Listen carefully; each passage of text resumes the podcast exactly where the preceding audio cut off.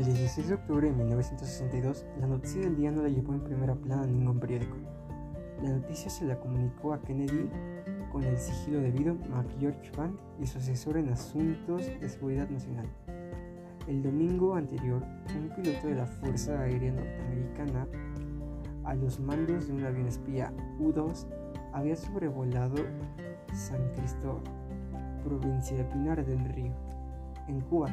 Cuando de regreso a la base se revelaron los carretes y analizaron las imágenes, se llegó a la conclusión de que en la zona habían levantado una instalación militar con rampas rampas de lanzamiento para misiles nucleares de fabricación soviética, con capacidad para alcanzar y borrar del mapa la Casa Blanca y cualquier otro punto de los Estados Unidos. El vuelo del avión espía no había sido rutinario. Volaba sobre aviso la CIA venía alertando desde hacía meses a Kennedy de la presencia soviética en Cuba, a solo 90 millas del suelo estadounidense.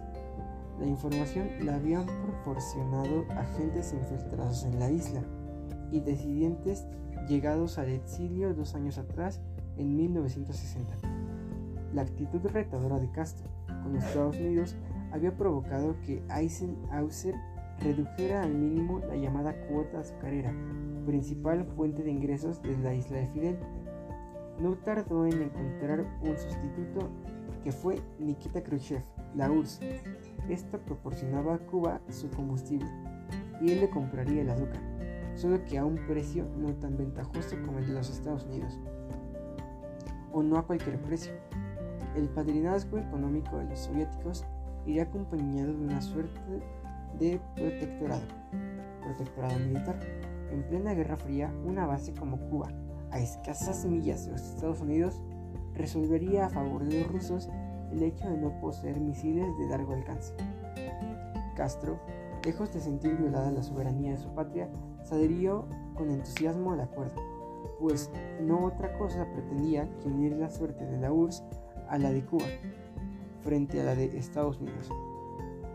En la mañana del 16 de octubre, después de quemar George Vann y le dieron la noticia de la presencia soviética en la isla Kennedy, recabó la opinión de lo más selecto del Consejo de Seguridad Nacional, una docena entre civiles y militares, los uniformados del Consejo optaron por el empleo de la fuerza, a lo que se opusieron los jóvenes, caballeros de cambio, como se conocía la administración de Kennedy.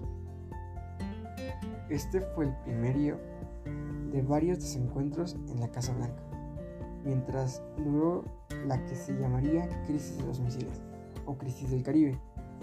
Uno de los que con más pasión argumentó contra la intervención militar fue el hermano del presidente, Bobby Kennedy, fiscal general del Estado.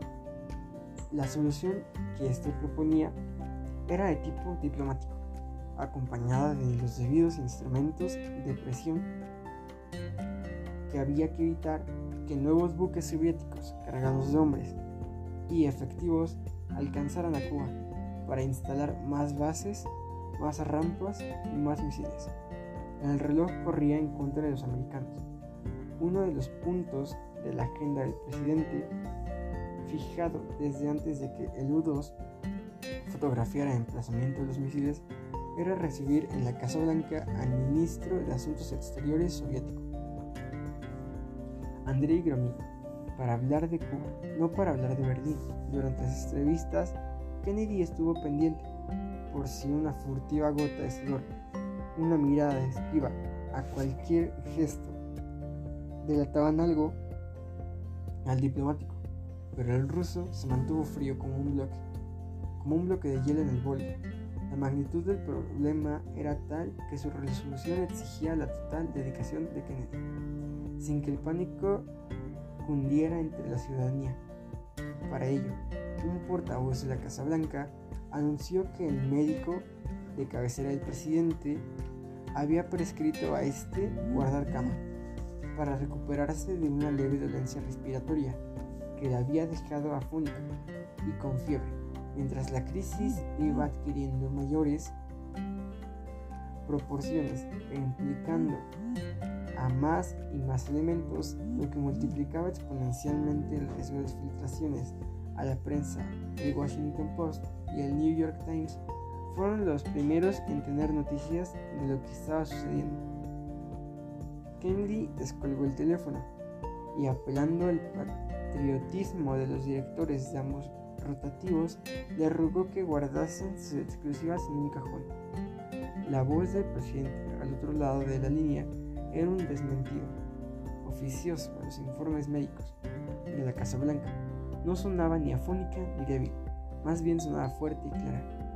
Tanto cuando a las 7 de la tarde lunes 22 de octubre de 1962 se dirigió por radio y televisión a la nación, y el mundo era inútil. Seguir y al mundo era inútil seguir fingiendo la normalidad. Seis días había tardado Kennedy en comparecer públicamente que tenía sobrados motivos para no haberlo hecho. Antes, hasta el domingo 21, el Consejo de Seguridad Nacional no ha llegado un principio de acuerdos sobre qué hacer y cómo hacerlo.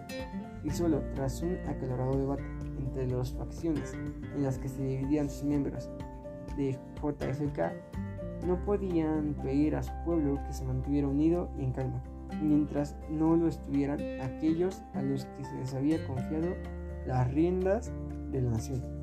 Tras escuchar a unos y otros, el presidente optó por la solución del bloqueo naval. Cualquier buque con destino a Cuba sospechoso de portar técnicos o material con los que ensamblar misiles o construir rampas sería obligado de inmediato por la AIU SNDIDG a detenerse y regresar a su país o puerto de origen. No importaba cuál en su discurso del 22 de octubre, Kennedy el 22 de octubre, Kennedy no dejó nada a la improvisación. No presentó la crisis como un conflicto que atañe era solo a los Estados Unidos y la URSS, ni a los países firmantes de la OTAN y los del Pacto de Varsovia. Estos, a estos los presentó como la gran lucha entre el mundo libre y las fuerzas del mal. La agresión de la URSS a cualquier país del hemisferio occidental sería considerada una declaración de guerra a los Estados Unidos. Dentro del radio de acción de los misiles. Mientras esto pasaba, entraba en Washington, pero también Cabo Cañaveral, el Canal de Panamá, Ciudad de México, Centroamérica y el Caribe. A la larga, todos los países del mundo se verían envueltos en el conflicto, incluidos los no alineados, pues la guerra nuclear no entendía de fronteras ni de tratados. Esto lo reconoció en el mismo incluso la victoria de los Estados Unidos y sus aliados tendría el sabor de las cenizas, lejos de ser un lucimiento de bíceps o un puñetazo encima de la mesa, el discurso de Kennedy emplazaba a Khrushchev a detener la escalada de violencia e iniciar conversaciones con visitas al establecimiento de relaciones entre las dos potencias. La pelota estaba en el tejado de Kremlin y de su inquilino, dependía de que el mundo no se desempeñara por el abismo de la destrucción. En paralelo, Bobby Kennedy se entrevistó con Anatoly Dovirin, embajador de la Unión Soviética, en Washington. DC Bobby le preguntó al ruso si podía confirmarle que al Kremlin le había dado órdenes de detener o variar el rumbo a los capitanes de sus buques con destino a Cuba. El ruso respondió que no hace dándole a que me di que los americanos creyesen con derecho a enseñarnos de los mares. Se cuenta que Bobby solo acertó a mirar al cielo y elevar una plegaria a la coexistencia pacífica. Mientras esto iba adquiriéndose las vaporosas formas entelequías al tiempo que la posibilidad de una guerra se mostraba en toda su crudeza, Nikita Khrushchev lo dejó claro la noche del miércoles 24 en un mensaje transmitido por radio y televisión. Khrushchev rechazó todas las exigencias, las exigencias de los americanos. El drama estaba servido de la inminencia del conflicto. Supieron los soldados en los cuarteles por el ofrecimiento de los sacerdotes a confesar a quien quisiera y en resto del país, porque por primera vez el Pentágono activaba el DEFCON 2, el nivel inmediatamente previo al máximo de alerta, el DEFCON 1. La guerra se dio por inminente. La guerra se dio por inminente cuando la diplomacia constató que no había punto de acuerdo posible entre los rusos y americanos. Célebre fue el encontronazo dialéctico el jueves 25 en la sede de Naciones Unidas entre el embajador de los Estados Unidos, Atlai Stevenson, y su homólogo ruso, Valerian Slor y Stevenson. Combinó al soviético, niega que la URSS haya instalado bases atómicas en Cuba. Responda sí o no. Y no espere la traducción. Interrogatorio rápido. Contraatacó. No estamos en una corte penal americana, con lo que no contestaré a preguntas propias de un fiscal y tiene su respuesta. Inmediatamente después, Stepson le mostró las fotos tomadas por el avión espía. Agudos 11 días atrás, dejando en evidencia a Sorín, cuando los cuatro jinetes del apocalipsis ya se divisaban en el horizonte. El retumbar de sus caballos se hacía cada vez más nítido, cuando el mundo parecía precipitarse sin remedio al fin de la historia. Entonces sobró el milagro. El viernes 26, Nikita Khrushchev hizo llegar al presidente Kennedy una carta con una oferta. Una oferta de esas que no se pueden rechazar. La retirada de los misiles a cambio de que los Estados Unidos se comprometiera a invadir Cuba antes de que el presidente tuviera el tiempo de contestar la propuesta, el primer soviético aprovechó para añadir otra al día. Sábado 27 de marzo, la retirada de los misiles Cúpiter que los Estados Unidos tenían en Turquía apuntando a la Unión Soviética. Tras la segunda propuesta llegó la noticia de que un avión o dos estadounidenses había sido derribados sobre Cuba. La tensión no podía ser mayor. La invasión de la isla parecía inminente y con ella el inicio de una guerra. Pero gracias a la buena diplomacia mostrada entre Bobby Kennedy y Anatoly Dobrynin, en una reunión de urgencia se consiguió llegar a una solución pacífica, la firma de la paz.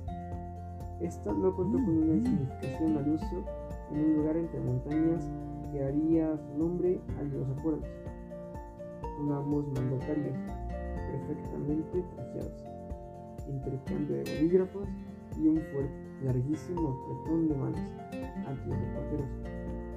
Gráficos, en fin de las hostilidades, se verificó por la vía de los hechos, con Khrushchev anunciando el desmantelamiento de las bases en Cuba y Kennedy levantando el bloqueo marítimo y ordenando que cesaran los vuelos sobre la isla. Era el 28 de octubre de 1962 el último de los 13 días en que el mundo contuvo el viento. Gracias, esto fue la crisis de los misiles, primer episodio de una larga lista. Esperemos podamos seguir con este primer proyecto y así traer pues un poquito más de historia. Porque ya saben lo que dice la frase, el que sabe la historia no está destinado a repetirla. Buenas tardes, buenos días, buenas madrugadas, buenas noches a todos los que me están escuchando. Gracias por seguir aquí y espero se la pasen muy bien. Esto fue un poco de historia.